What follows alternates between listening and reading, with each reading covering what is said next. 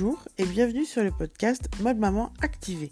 Je suis Marie-Lise, maman mais pas que, et aujourd'hui je suis très contente de vous proposer cet épisode qui va traiter le sujet de la PMA. Pour ça, j'ai interviewé Clémentine du compte Instagram Clémentine Mama qui a eu recours à la PMA justement pour devenir maman de ses magnifiques jumeaux. Bonjour Clémentine, je, on va commencer par, euh, par, euh, par se présenter.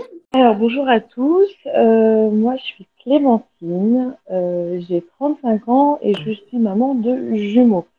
Euh, une petite fille d'un petit garçon qui s'appelle Liam et Mila. ils ont 6 ans et pour réussir à être maman, je suis passée par la PMA. Ok. Alors justement, on va rentrer vraiment dans le vif du sujet. Et justement, je vais te demander, qu'est-ce que la PMA alors, la PMA, euh, c'est la procréation médicalement assistée. En fait, c'est tout simplement que euh, y a des personnes qui n'arrivent pas à avoir d'enfants et euh, elles se font aider par la médecine. Ok. Et comment tu comment as su qu'il fallait que, que, tu, que tu aies recours à cette PMA Est-ce que tu as des examens? Est-ce que c'est parce que vous n'y arriviez pas? Comment ça s'est passé? Euh, en fait, mon chemin de vie, j'ai passé euh, huit ans de vie commune avec euh, mon ex-compagnon. J'avais réussi à tomber enceinte naturellement. Par la suite, malheureusement, j'ai perdu le bébé. et en fait, je savais que la machine fonctionnait. Et en fait, quand j'ai essayé avec mon mari, bah, pendant, je dirais, 6 à 9 mois, ouais, presque 9 mois, il n'y avait jamais eu aucune réussite. Vraiment, euh, ça n'avait jamais fonctionné. Et euh, j'ai ma meilleure amie qui est passée également par la PMA et son médecin lui avait dit euh, ça sert à rien d'attendre un an, deux ans en fait, parce qu'habituellement les personnes qui attendent vraiment longtemps ont souvent un souci. et c'est pour ça qu'elle m'a conseillé d'aller voir son médecin, qui l'a aidé à avoir ses deux filles. D'accord. Donc, si j'ai bien compris, en fait, pour initier le processus, il faut d'abord aller voir son médecin, ou il y a un médecin spécial, ou, ou pas? Oui, alors en fait, euh, moi, quand j'ai été conseillée par ma meilleure amie, elle, elle était allée voir euh, son médecin traitant qui l'avait conseillé d'aller voir euh, un médecin spécialisé dans la PMA, dans la fertilité. Et en fait, elle m'a donné le nom de ce médecin-là et j'y suis allée la première fois seule. Mon mari était courant, on a, entamé le processus tous les deux, mais euh, je ne sais pas pourquoi, je savais au fond de moi que le souci venait euh, vraiment de, mon côté. C'était pas du sien. Je ne sais pas pourquoi. Euh, je sentais que c'était de mon côté qu'il y avait un problème. Donc le premier rendez-vous, en fait, je suis allée tâter le terrain et je l'ai rencontré. Ok. Et il, y a, euh, il faut être envoyé par, euh, par un médecin ou tu peux y aller. Si, si, pas, si ta copine, par exemple, elle n'était pas allée voir son médecin traitant, elle aurait pu aller voir le médecin d'elle-même? Alors oui, enfin, moi je suis passée, je suis allée dans une, dans une, dans une clinique privée. Donc je ne sais pas dans le public comment ça se passe. Je sais que le chemin au niveau public est beaucoup plus long parce qu'il y a beaucoup plus d'attente. Euh, moi, je suis allée dans une clinique privée parce qu'elle était très réputée à Lyon. Et euh, c'est pour ça que je suis allée là-bas. J'ai eu rendez-vous, je crois, si je dis pas de bêtises, euh, j'ai appelé, je crois qu'un mois et demi après, j'avais rendez-vous. Donc ça a été quand même plutôt rapide et euh, je n'ai pas eu besoin de d'un mot de mon médecin traitant qui me disait que je pouvais aller voir, je devais aller voir un médecin de la fertilité. Ok. Et donc donc, tu voir, tu as eu ce premier rendez-vous et après, quelles ont été les, les, différentes étapes? Alors, après, il a fallu qu'on y retourne avec mon mari parce que euh, euh, à l'époque, en fait, euh, la PMA n'était pas ouverte pour tous. Il fallait être en couple. Maintenant, la PMA est ouverte à toutes les femmes. Donc, que la personne soit célibataire ou qu'elle soit homosexuelle, elle a le droit à la PMA donc elle a le droit d'avoir un enfant. Euh, mais avant, ce n'était pas le cas. Il fallait euh, être accompagné de son compagnon. Donc, euh, on a fait un deuxième rendez-vous où là, on a expliqué vraiment tous les deux notre ressenti et il nous a, il nous a dit, en fait, il nous a prescrit des analyses. Donc, moi, j'ai eu prise de sang, j'ai eu échographie. et mon mari a eu un spermogramme. Alors, le spermogramme, au niveau du temps, est beaucoup plus long. Enfin, au niveau d'attente, est beaucoup plus long parce que mon mari a attendu je crois, entre la prise de rendez-vous et le rendez-vous, ça a été un mois et demi. Alors que moi, quand j'ai les rendez-vous, bon, les prises de sang, c'est très rapide. Hein. Les rendez-vous, le lendemain, vous avez rendez-vous. Mais euh, l'échographie, moi, je sais que j'avais eu rendez-vous la semaine d'après. Alors que le spermogramme, euh, dans la clinique, il y avait vraiment très peu de rendez-vous. D'accord, ok. Et, euh, et, ça, ça se fait dans une, toujours dans, dans, dans, la clinique ou ça peut se faire un peu n'importe dans un labo? Alors, il y a certains labos qui font l'analyse des spermogrammes, mais euh, au niveau hygiène, c'est euh, vraiment, comment dire, c'est très, enfin, très surveillé en fait niveau hygiène. donc, habituellement, c'est souvent dans les cliniques où certains labos le font, mais pour le coup, à Lyon, je ne sais pas. Ok. Enfin, moi, je l'ai fait à la, mon mari l'a fait à la clinique et moi, j'ai fait toutes les analyses à la clinique. On est resté vraiment. Ouais là-bas. Et donc après ces, après ces analyses, vous avez qu'est-ce qui s'est passé?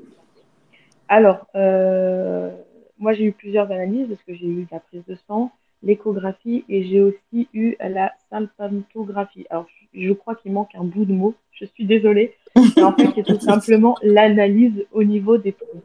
En fait, ils vont euh, envoyer un produit de contraste dans les trompes euh, et c'est pour voir en fait si les trompes ne sont pas bouchées, s'il n'y a pas une fuite, parce qu'on peut avoir des fuites.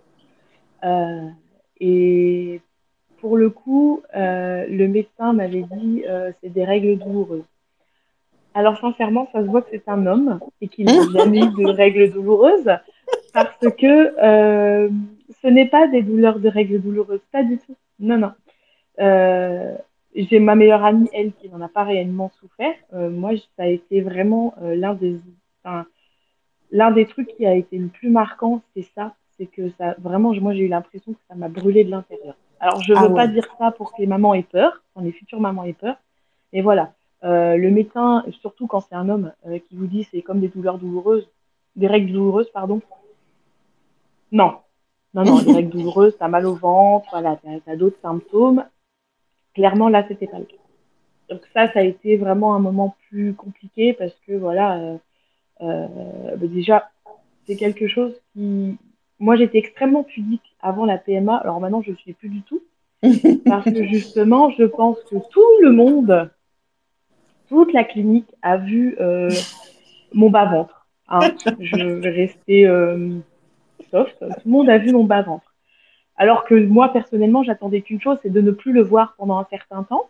Évidemment, on ne le voit plus. Et, du coup, c'est vrai que j'avais des soucis avec mon corps à cette époque-là.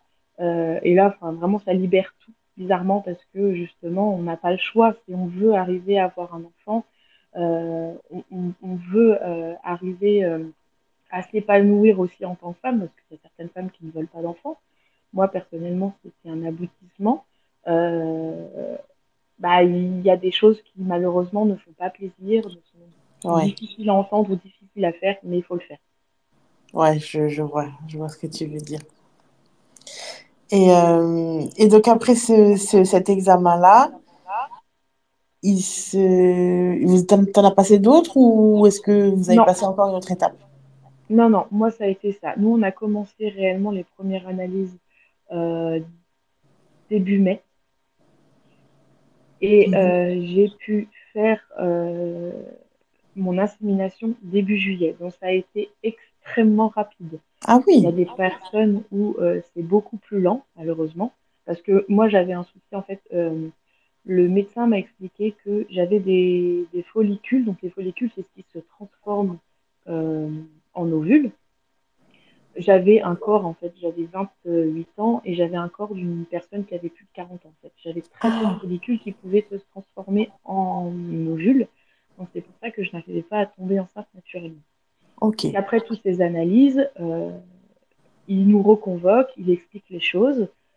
Euh, il y a certaines personnes qui ont besoin de digérer tout ça et euh, qui n'arrivent pas à, à passer au parcours, en fait. Oui. Il y a des personnes qui ont besoin d'encaisser les nouvelles. Moi, je, je savais pertinemment que ça venait de moi. Donc, j'avais déjà travaillé là-dessus. Mhm. Et du coup, euh, c'est pour ça qu'on a pu se lancer assez rapidement. Après, cette période-là a été pour moi extrêmement difficile. Au final, euh, montrer mon bas-ventre, euh, c'était du pipi de chat à côté. Quoi. Quand tu dis difficile, c'est psychologiquement? Ouais, moi, ça a été parce que. Alors, moi, j'ai eu la chance de pouvoir faire des inséminations. Il y a des personnes, malheureusement, qui sont obligées de passer directement par la fécondation in vitro. Donc, euh, moi, je suis passée par l'insémination. Enfin, nous sommes passés par l'insémination. Euh, et c'est quelque chose que moi, j'ai pas spécialement bien vécu, tout simplement parce que euh, on va stimuler en fait euh, avec des hormones. Donc, j'ai dû me piquer tous les jours dans le ventre pour stimuler en fait mon ovulation. Et euh, par la suite, en fait, euh, on va euh, m'injecter grâce à une seringue les spermatozoïdes de mon mari directement dans l'utérus. Donc ça, moi, je l'ai extrêmement mal vécu, tout simplement parce que, alors c'est pas le fait d'être chochotte, parce que se piquer le ventre en soi, quand on a envie, il faut le faire, enfin voilà. Mais c'est surtout que je savais que peut-être ça ne fonctionnerait pas parce qu'il faut garder en tête que euh, oui, c'est une solution pour avoir des enfants. Ça aide énormément de monde, mais malheureusement, il y a des personnes euh, chez qui ça ne fonctionne pas. Et euh, j'avais peur en fait de ne pas avoir la force mentale assez, ouais, vraiment de ne pas avoir assez de force mentale pour devoir faire ce chemin plusieurs fois. Au final, on a eu extrêmement de chance avec mon mari parce que euh, donc j'ai fait les stimulations pendant une dizaine de jours. Après, on fait une échographie pour voir où en sont euh, la maturité en fait des, euh, des follicules. Et Mhm. si les follicules sont assez développés, je refais une nouvelle piqûre qui là va enclencher en fait l'ovulation. D'accord. Et donc moi, à partir de la première écho, il a fallu que je refasse encore quelques stimulations parce que les follicules n'étaient pas assez gros. J'ai refait une échographie et là, on m'a dit que c'est bon, je pouvais enclencher l'ovulation. Quand on nous dit qu'on peut enclencher l'ovulation, il faut également faire une prise de sang parce que le taux d'hormones aussi se vérifie au niveau sanguin. Et en fait, ce qui s'est passé, il m'avait dit de me piquer le dimanche soir pour euh, déclencher mon ovulation. Donc ça, c'était le vendredi pour que justement l'insémination ait lieu le lundi. Sauf que le résultat de ma prise de sang le vendredi, mais mon taux euh, sanguin était très élevé, donc il a fallu que je fasse tout de suite mon, euh, ma piqûre en fait pour déclencher l'ovulation. Et dès le samedi matin, nous étions à l'hôpital très tôt pour faire bah, l'insémination. Et ce qui a été extrêmement bizarre, c'est qu'on pensait être les seuls et en fait, on est arrivé dans la salle d'attente, mais il y avait, euh, je dirais, au moins six ou huit couples en plus de nous qui attendaient euh, l'insémination ce jour-là. Et, euh, et je pense que de nos jours, on en entend beaucoup plus parler de la PMA, tout simplement parce que les langues se délient et que ce n'est plus une honte de, de passer par la médecine pour se faire aider, tout simplement. Ouais. Mais euh, parce qu'autour de moi, il y a beaucoup de personnes qui sont passées par la PMA pour avoir un enfant. Et mais enfin, on revient peut-être 10 ans ou 15 ans en arrière, il y avait pas, on ne parlait pas de la PMA, on ne parlait pas de la, de, la, de la, fertilité aussi facilement qu'on arrive à en parler aujourd'hui. Et c'est vraiment ce que je voudrais faire passer euh, aux parents qui, qui, vont devoir passer par ce chemin-là, parce que euh, ça peut renforcer votre couple, comme ça peut être beaucoup plus compliqué. Mais soyez toujours soudés et n'hésitez pas à vous dire les choses. Ce n'est pas une honte, malheureusement, il y a des personnes qui ont besoin de ce coup de pouce et ça pourra vous renforcer et, vous aider justement dans votre couple et, vous dire, ben ouais, on est passé par là parce que c'était difficile, mais on a réussi et on va avoir notre vie de famille. Donc vraiment, ne, les personnes autour, vous serez toujours critiqués de toute façon. Euh, pourquoi tu passes par là Ça fait que six mois que vous essayez d'avoir un enfant. Oui, ça fait peut-être que six mois, mais j'ai des personnes de mon entourage, elles ont attendu deux ans, deux ans et demi pour aller voir le médecin, et il s'est avéré que c'était qu'ils avaient un problème, et au final, eh ben, ils ont perdu deux ans, alors ouais. qu'ils auraient pu être parents bien plus tôt. Ouais, je il suffit de, prendre rendez-vous pour vérifier, en fait, tout simplement. C'est pas, on n'entend pas le processus comme ça, on vérifie d'abord. Bah, on peut toujours essayer parce que nous, on a toujours pris des hormones, la pilule. Enfin voilà, c'est quelque chose où on, a besoin de nettoyer notre corps, c'est vrai. Oui.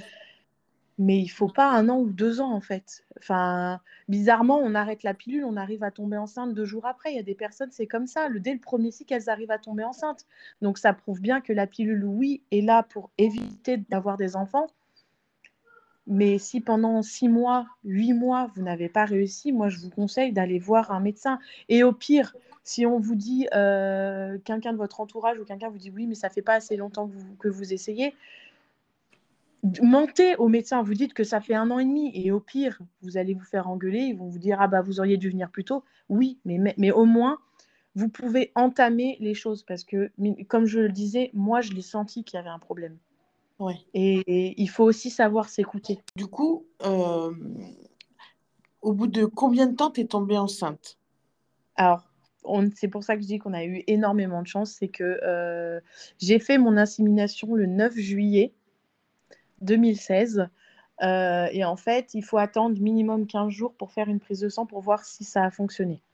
Parce que les tests pipi, ça, reste fiable, mais vaut mieux quand même vérifier avec euh, la prise de sang, parce que justement, moi en plus, j'ai eu une stimulation hormonale, et euh, ce qui peut fausser les choses. Et je pense qu'on a eu énormément de chance parce que ça a fonctionné tout de suite, parce qu'on était aussi dans l'optique de partir de Lyon à ce moment-là, et euh, du coup, on ne me pensait plus réellement à tout ça. On a laissé faire les choses, et je pense que c'est ce qui a aidé. Parce que quand on dit que le psycho joue beaucoup, alors ça ne fait pas tout. On est bien d'accord que les médecins qui disent euh, oui, ça fait deux ans que vous essayez, vous n'avez pas de problème de santé, tout va bien, machin, ça fait deux ans que vous essayez. Alors oui, le psycho y fait, mais je pense sincèrement qu'il n'y a pas que le psychologique. Nous, ça a dû jouer, on s'est fait aider de la médecine et pendant 15 euh, jours, on a pensé à autre chose en fait. On, était vraiment dans l'optique de partir de Lyon, donc mon mari avait eu des entretiens euh, pour venir, pour revenir dans dans, dans l'Indre. Et je pense que le fait de, faire autre chose et de ne pas penser euh, est-ce que ça a marché, est-ce que ça n'a pas marché, où ça en est, et je pense que ça a dû aussi euh, libérer le stress qu'on avait eu, parce que moi j'ai été extrêmement stressée pardon, lors des injections, parce qu'on se pique tout seul.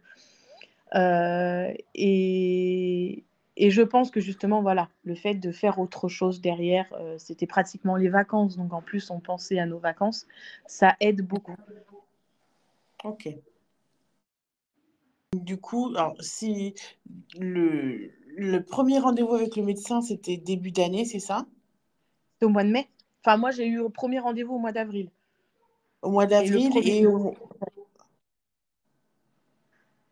mois d'avril, et du coup, euh, tu es tombée enceinte au mois de juillet. C'est ça. Ah ouais, ok. Donc, ça a été extrêmement rapide. Ça, c'est tant mieux, parce que. ah oui, c'est sûr c'est sûr. Mais après, voilà, tout, tout ne se passe pas comme ça. J'ai l'exemple de ma meilleure amie qui a fait euh, trois inséminations pour, avoir, et juste... pour arriver à avoir ses jumelles. Et justement, en fait, quand c'est comme ça, euh, quand la première fois ça marche pas, est-ce que, enfin, je veux dire, est-ce que c'est, t'as, ou est-ce que vous devez tout recommencer depuis le début? Comment, comment ça Alors, non? À partir du moment où les tests ont été faits, on sait qu'il y a un souci. Euh, donc, euh, on, peut refaire en fait un essai. En sachant qu'à partir du moment où vous commencez le parcours PMA, euh, vous faites un dossier pour être pris à 100%. Parce que la médecine pour la fécondité coûte extrêmement cher. Ça, on ne le dit pas. Euh, c'est pour ça qu'aussi il y a beaucoup de personnes qui vont à l'étranger, en Espagne, en Belgique, euh, tout simplement parce que euh, on a le droit, si je dis pas de bêtises après, ça a certainement changé depuis 2016, mais on avait le droit à trois inséminations et trois FIV. À partir du moment où c'est passé, vous devez vous débrouiller. Vous devez payer. Et en France, c'est extrêmement cher. Donc là, si j'ai bien compris, donc vous, vous avez déboursé zéro. Ouais, on n'a rien, on n'a rien déboursé du tout. Parce que justement, on a fait Et même pas avancer des frais, vous faire rembourser. Non, vraiment, vous avez rien avancé. À partir du moment où ah, le premier rendez-vous, si, parce qu'on n'avait pas fait le dossier, donc on a payé les honoraires du médecin, surtout en, clinique privée. Mais par contre, après, à partir du moment où on a fait le dossier, qu'on a tout envoyé à la sécurité sociale, il n'y a plus aucun frais. Et donc, c'est un dossier à, ouais, à la sécurité sociale c'est ça, le médecin donne tout. Hein. Il n'y a vraiment pas besoin de prendre rendez-vous à la Sécu ou quoi que ce soit. Euh, vraiment, le médecin et euh, on a été vraiment, on a eu beaucoup de chance parce que la clinique était vraiment très réputée aussi et était connue pour ça à Lyon. Euh, on a été accompagné du début jusqu'à la fin. Il y a beaucoup de questions qui nous passent dans la tête. Il y a des, il y a des termes médicaux en plus qui sont assez compliqués et il faut savoir y répondre pour que justement la Sécu n'envoie pas un mail en disant ben votre dossier n'est pas bon, on vous refuse quoi. Oui. Bah, tu vois, ça, c'est vraiment. Enfin, je ne savais pas que. Pour moi, c'était payant et c'était un bras et c'est pour ça aussi que, que tout le monde ne pouvait pas faire, quoi.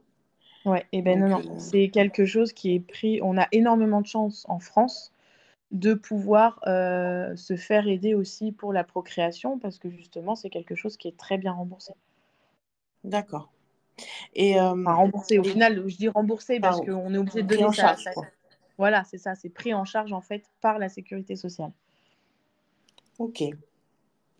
Et euh, est-ce que, donc, si j'ai bien compris, au niveau de, en termes de, douleur, en fait, quand tu as fait le, l'examen là, pour voir si les trompes étaient euh, bouchées ou pas, donc ça, ça, a été euh, extrêmement douloureux.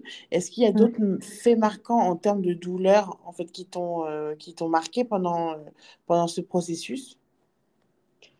Non, pas spécialement c'était plus des douleurs euh, psychologiques parce que, euh, une anecdote tout simplement, moi le premier jour où il a fallu que je me pique, euh, j'ai fait tomber, en fait c'est un stylo avec lequel on se pique, c'est un peu comme l'insuline, c'est un peu le même style que l'insuline, c'est un stylo dans lequel on met, je dirais une recharge avec le produit qui va stimuler les hormones. Et en fait j'ai fait tomber cette fiole par terre.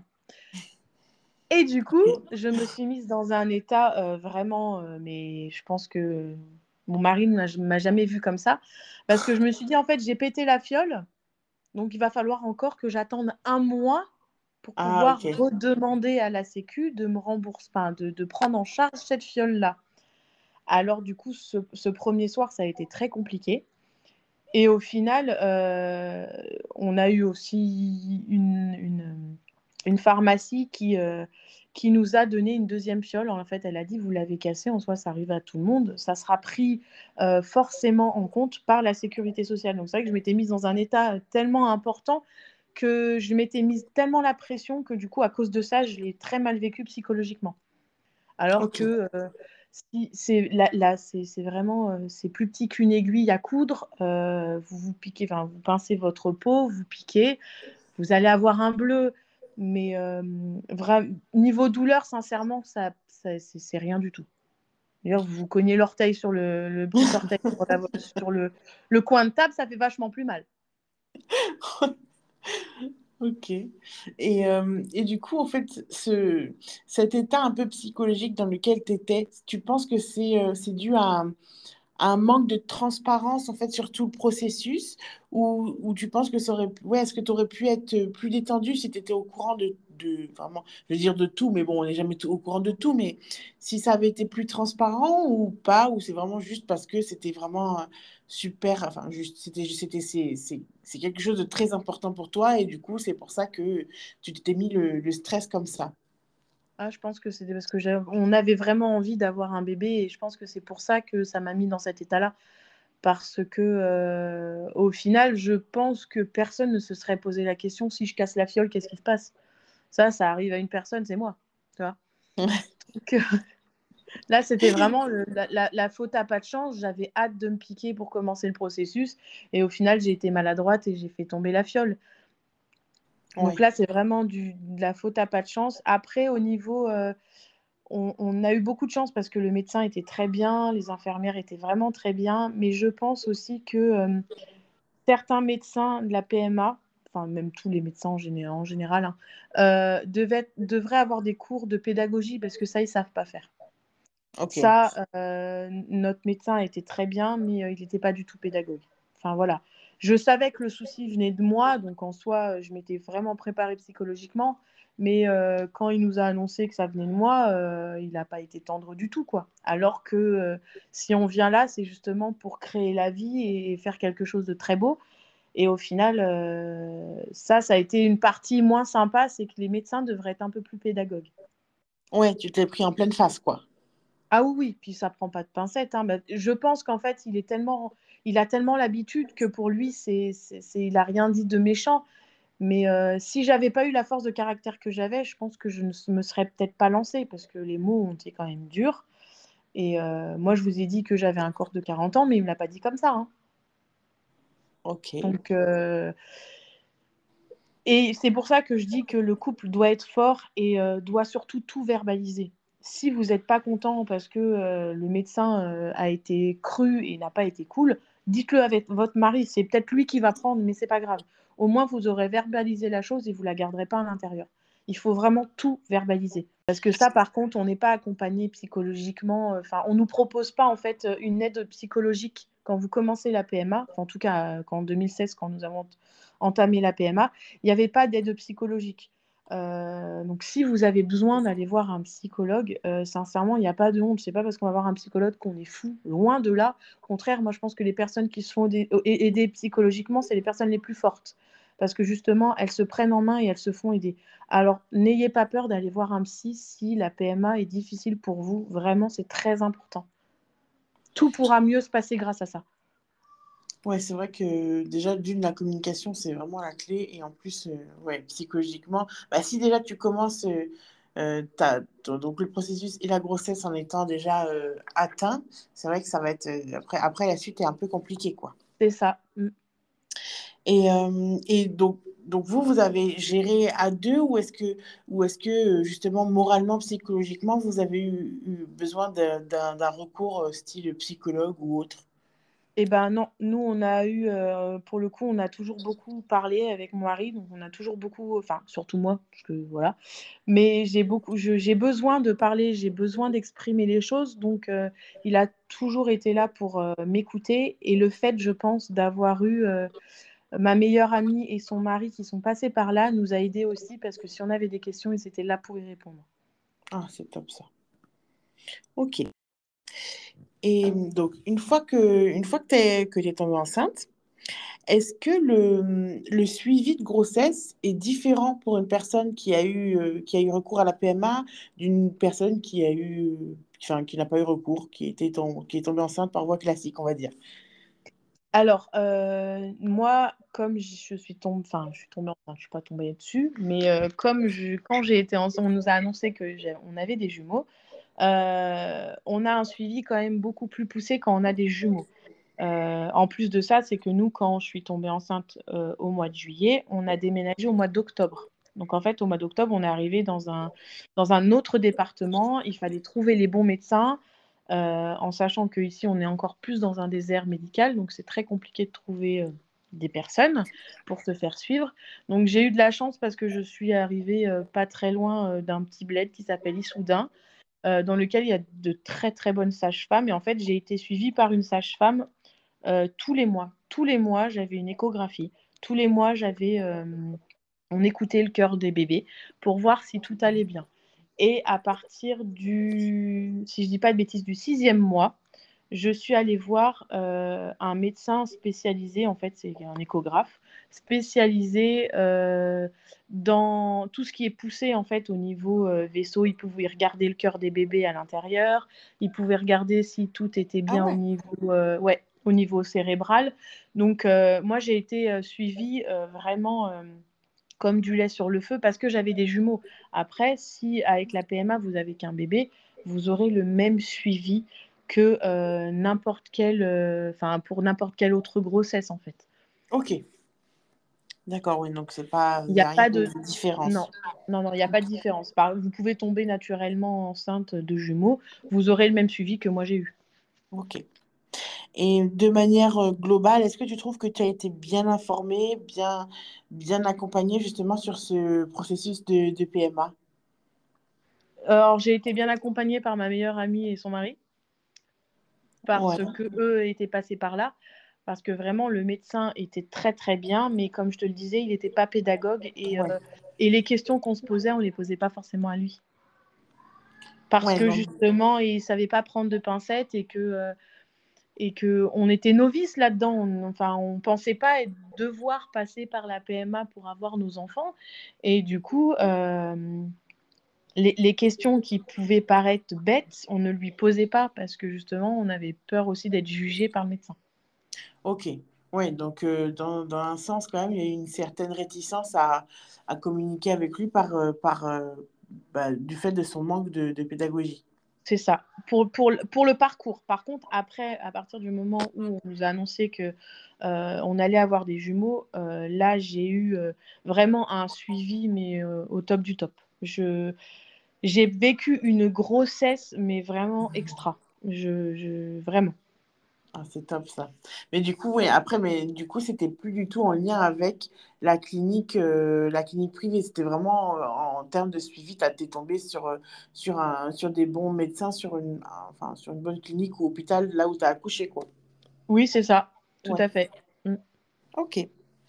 Et est-ce que est-ce qu'il y a des choses que tu voudrais justement partager qu'on n'a peut-être pas abordées pendant le, enfin, dans, dans les questions que tu voudrais euh, que, que d'autres parents sachent? Euh, ou est-ce que tu penses que tu as fait le, le tour, euh, le tour du, du, du sujet? Enfin, même si c'est un vaste sujet, hein, on n'en fait jamais le tour. Mais est-ce que tu as, est-ce qu'il y a des choses supplémentaires que tu aimerais que les parents sachent? Euh, bah vraiment, comme je l'ai répété plusieurs fois euh, lors de tes questions, euh, verbalisez les choses et surtout n'ayez pas honte. N'ayez pas honte de devoir passer par la médecine pour pouvoir avoir des enfants. Parce que, euh, comme je le disais, il y a plus de dix ans en arrière, on n'en entendait pas parler, mais je suis sûre que si vous êtes dans ce parcours-là, vous demandez autour de vous, je suis sûre que vous connaissez au moins une ou deux personnes qui sont passées par là. Parce que euh, maintenant, les langues se délient et il faut, parler de tout. Enfin, voilà, ça fait partie de la vie. Malheureusement, il y a des personnes qui ont du mal à tomber enceinte naturellement. Euh, c'est comme ça. Il y a des personnes euh, qui. Enfin, voilà, il n'y a aucune honte, en fait. Moi, je.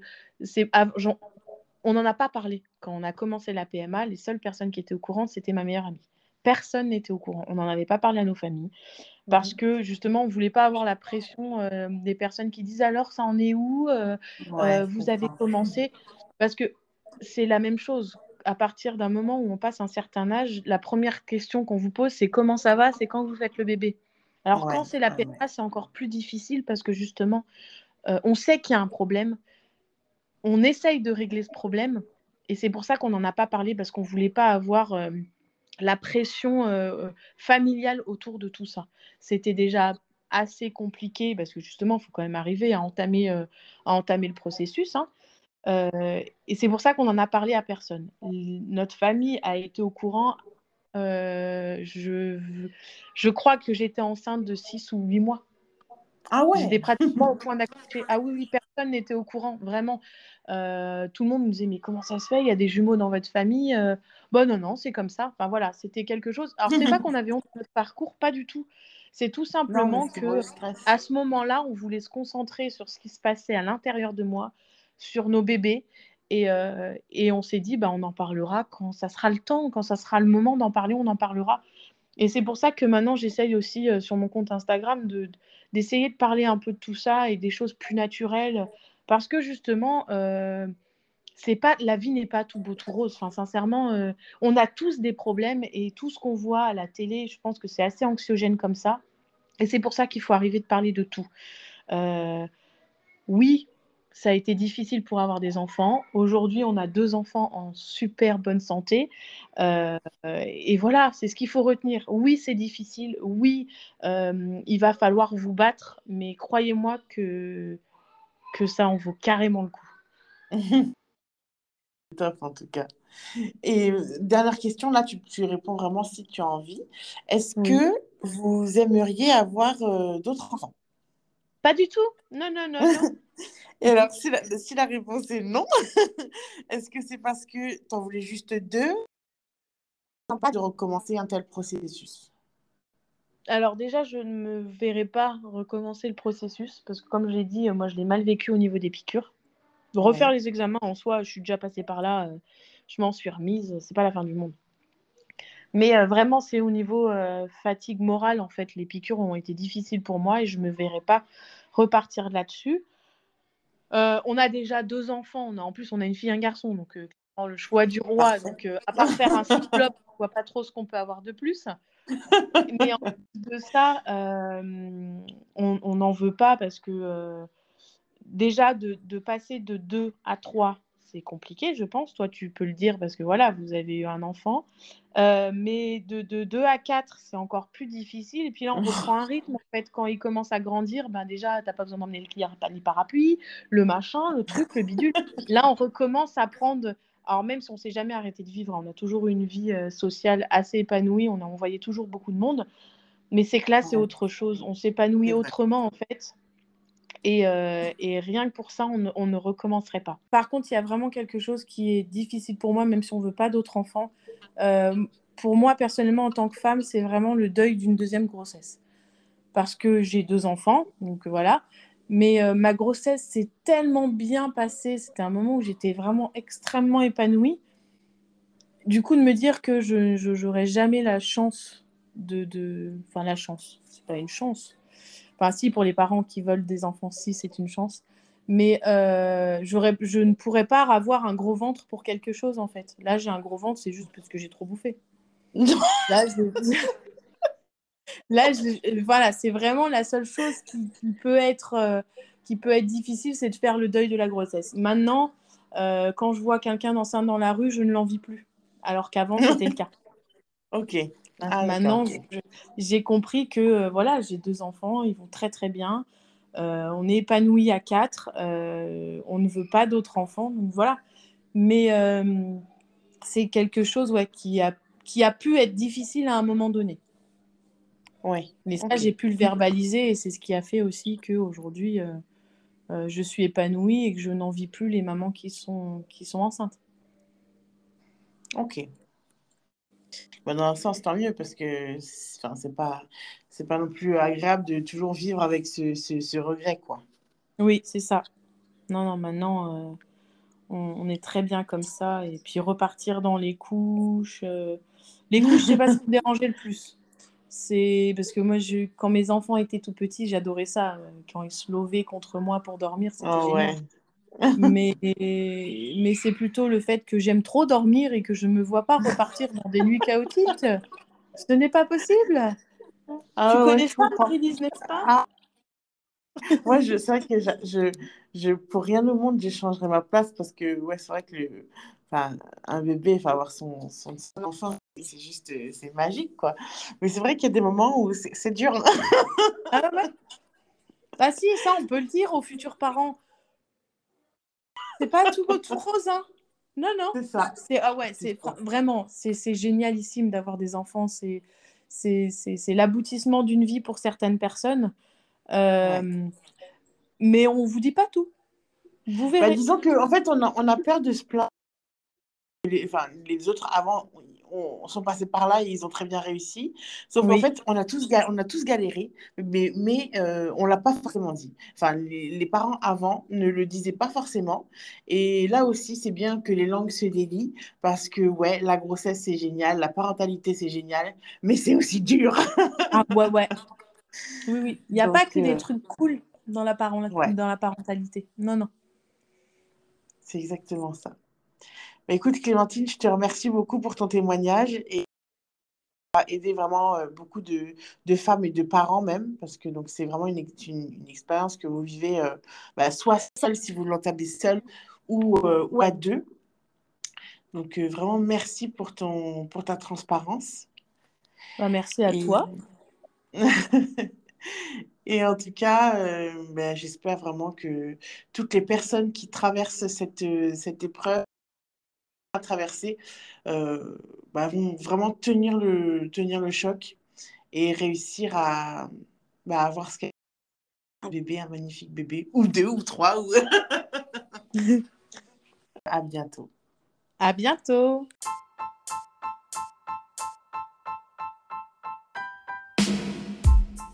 Cet épisode, j'espère qu'il vous a plu et n'hésitez pas à partager votre ressenti ou même votre expérience si vous le souhaitez. En attendant, on peut se retrouver sur ma page Instagram, Maridis Mum Life. À très vite!